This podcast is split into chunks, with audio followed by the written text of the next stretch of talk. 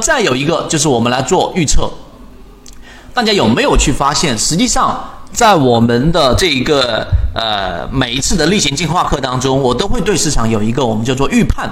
啊预判，但是呢，同时我们对于市场的判断也会大部分的情况之下踩准这个节奏，你也可以把它定为定义为预测。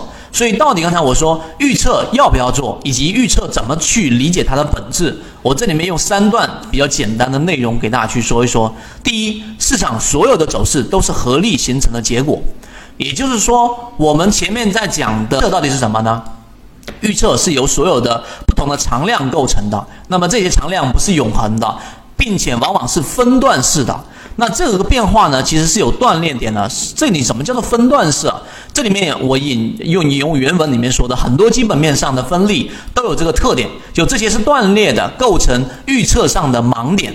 所谓的分段式，就是其实一只个股的上涨，它由不同的这一种因素构成，可能是对于行业的利好，可能是对于上市公司的利好，可能是对于我们说这一个个股的财务报表的利好，基本面上。但是如果你没有综合的去考量，你忽略掉了一个比较占比大权重的一个因素。举个例子，很多人看了行业很好，上市公司所在的这个呃这一种概念也很好，但是却没有去看它在财务分析上出现了连续三年的亏损。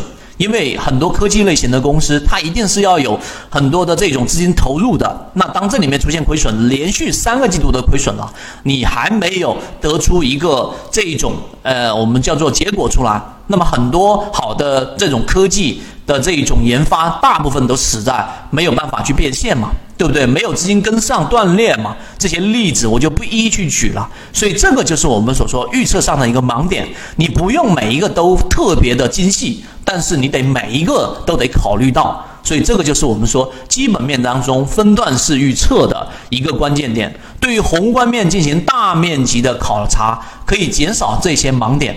所以，但不能完全消除。所以在这些因素之上，已经一般意义上的预测可能就变成一个笑话了。所以你看，为什么我们说你要去达到像周金涛那样的这一种康波周期的预测程度，他人家是首席的我们说的这一种啊这一个分析师呢？那他考虑的肯定是非常大的宏观预测面。如果你认真去研报、去看过他写的这些内容之后，你会发现他考虑的因素是非常全面的。不一定特别精细，但一定全面。所以预测的第二点，我要告诉给大家，所有的这种大的这种影响因素，你都得考虑进去，然后去分他们的权重，最终这个才是预测的一个啊第二个核心关键点。所以在我们技术分析上还好把控，在这个基本面分析上，那你要去了解内容就实在太多了，对不对？最后一个我要去讲的就是，经常会有人问，哎，这个一波老师，缠论就是一套系统。它只要你会看基础的 K 线、均线、量能等，然后运用缠论整个系统，从优质的个股当中去寻找合适的买卖点。圈子有完整的系统专栏、视频、图文讲解，一步关注老莫财经公众平台，进一步系统学习。对不对？哎呀，我好怕它跌破啊！我大盘突然间来个暴跌怎么办？对不对？这里面其实它原文里面也讲到了，万一它上涨去跌破了又怎么办？就上去了，一只个股，我们所说的它的第二买点，对不对？它上去了，它又跌回来了怎么办？那么这种。就是典型的，我们说叫做瞎预测，没有任何意义的预测。因为任何一个市场操作者一定不能陷入这种无聊的思维当中。因为大家在圈子当中，我时不时会回复一下，但是时间一长了，你老是问我这样的问题，基本上我也不想回复了。为什么呢？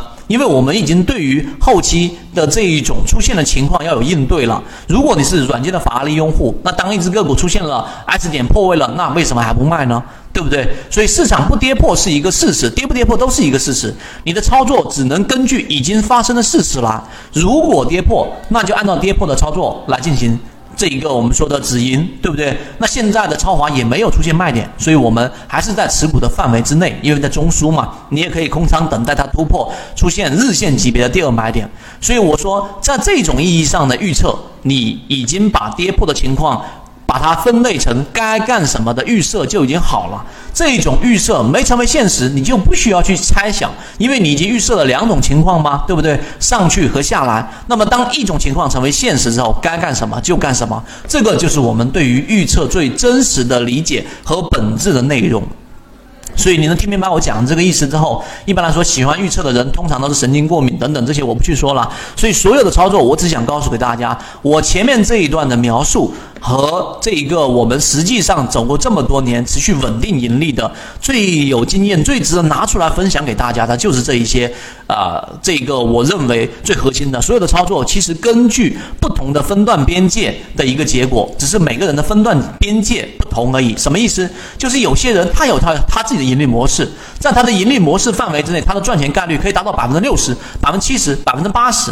那他就在他的分界里面去做，而我的分界呢，就在圈子里面。我分享给大家的方法，就是用技术分析加上我们的这个资金，对吧？然后加上基本面重叠，那这一块区域就是我们最安全的区域啊。那这一块安全的区域就是我分享给大家的，这个是我的分界，那你就可以作为一个参考，在分界内。我们有不同的操作，然后我们可以走到比较稳定的、持续的盈利模式。这个是你听完泽西缠论里面要去做的。